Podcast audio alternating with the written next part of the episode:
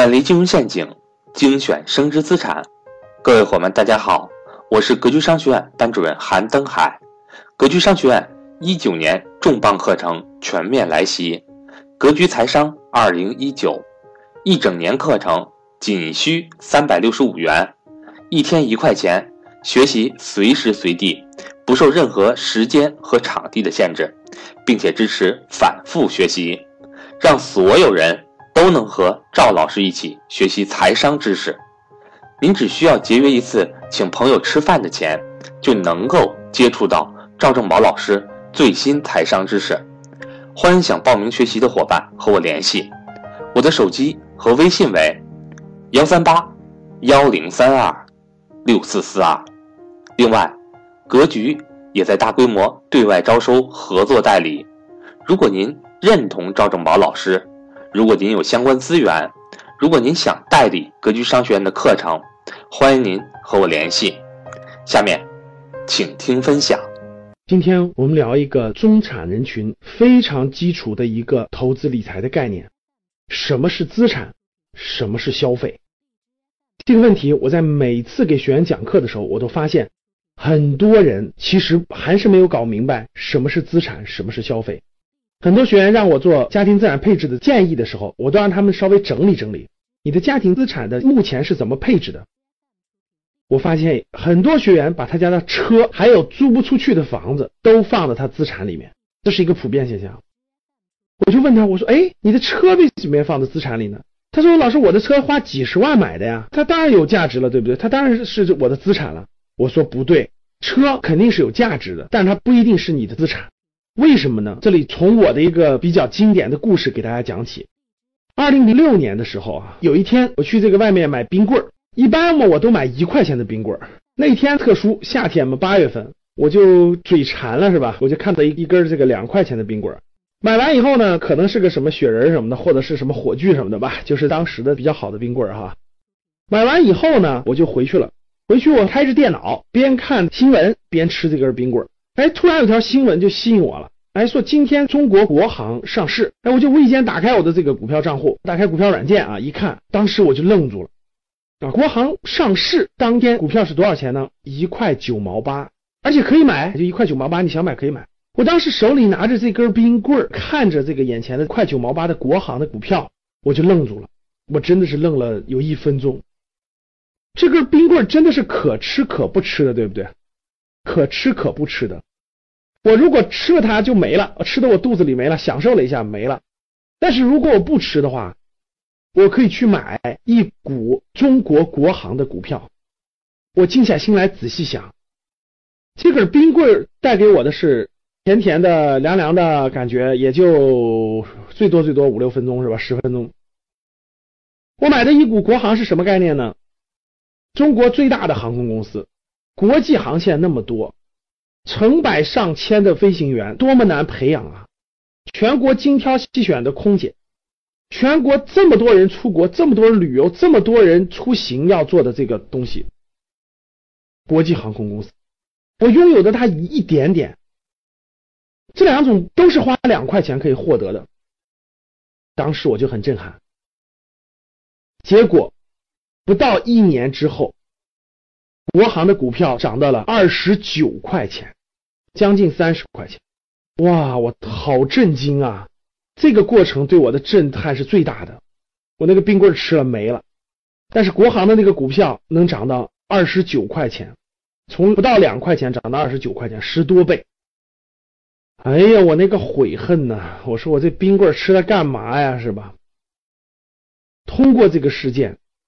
就更深刻的让我去理解什么是消费，什么是资产，什么是消费。任何花掉以后，哎，你可以享受到它的价值，享受到它的服务，享受到等等等等，它给产这个产品带来的这种，但是没有后续的，它无法给你带来增值，无法给你带来更多的现金流，这都是消费。汽车，甭管你是花十万块钱买了，还是花一百万买了，买了你就在享受它的过程。你享受了他的这个服务没问题，但是这个车无法给你带来现金流，无法给你带来增值。比如说你一百万买的，第二年变成两百万了，no 不可能，对吧？汽车它不可能增值。比如说你购买的某项服务用完就没有了，它不可能给你带来价值的增值或者给你带来现金流，这就是消费。什么是资产呢？资产能给你带来稳定的现金流或者是资产的升值，这两条。比如说我们买了一套房子，我们把它出租出去了，每年可以带来这个租金的收入，这就是现金流，这就是资产。甭管它资产给你带来的租金是高还是低，它只要能带来，它就是资产。比如说买了一套房子，根本租不出去。比如说你买在了四五线城市，根本就没有人租，那它就不是资产，它无法带来现金流。这里面很多人问到了，那老师，那我自己住的房产算不算资产呢？其实大家看，你自己住的房产算不算资产？这个房子算不算资产，跟你自己住不住没有关系，跟它。有能不能升值，能不能带来现金流有关系。说的再简单，就是跟位置有关。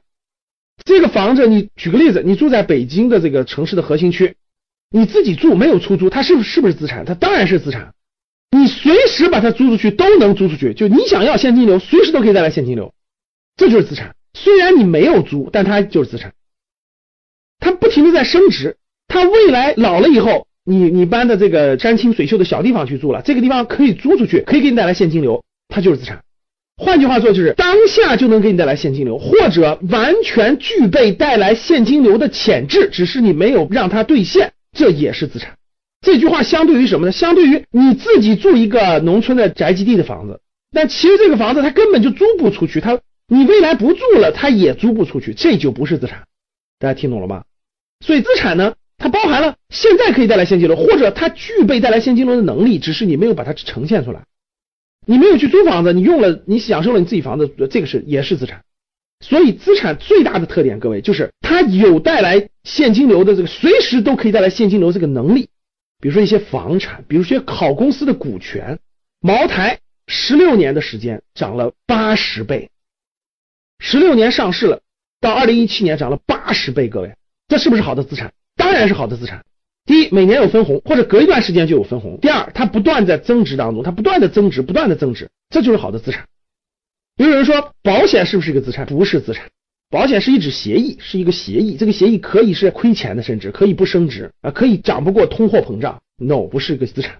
其实，对于我们大多数中产人群来说，我们能碰到的好资产，就可以叫做我们的能碰的资产，其实并不多，主要集中在两类。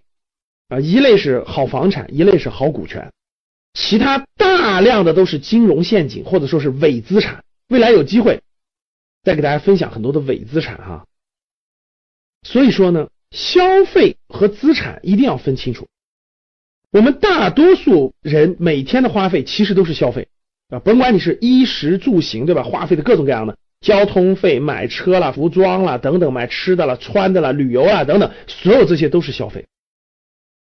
为什么大多数人倾向于消费呢？因为大家看各种各样的广告，对吧？电视广告、报纸广告、杂志广告、路牌广告等等等等，都是教给我们如何消费的。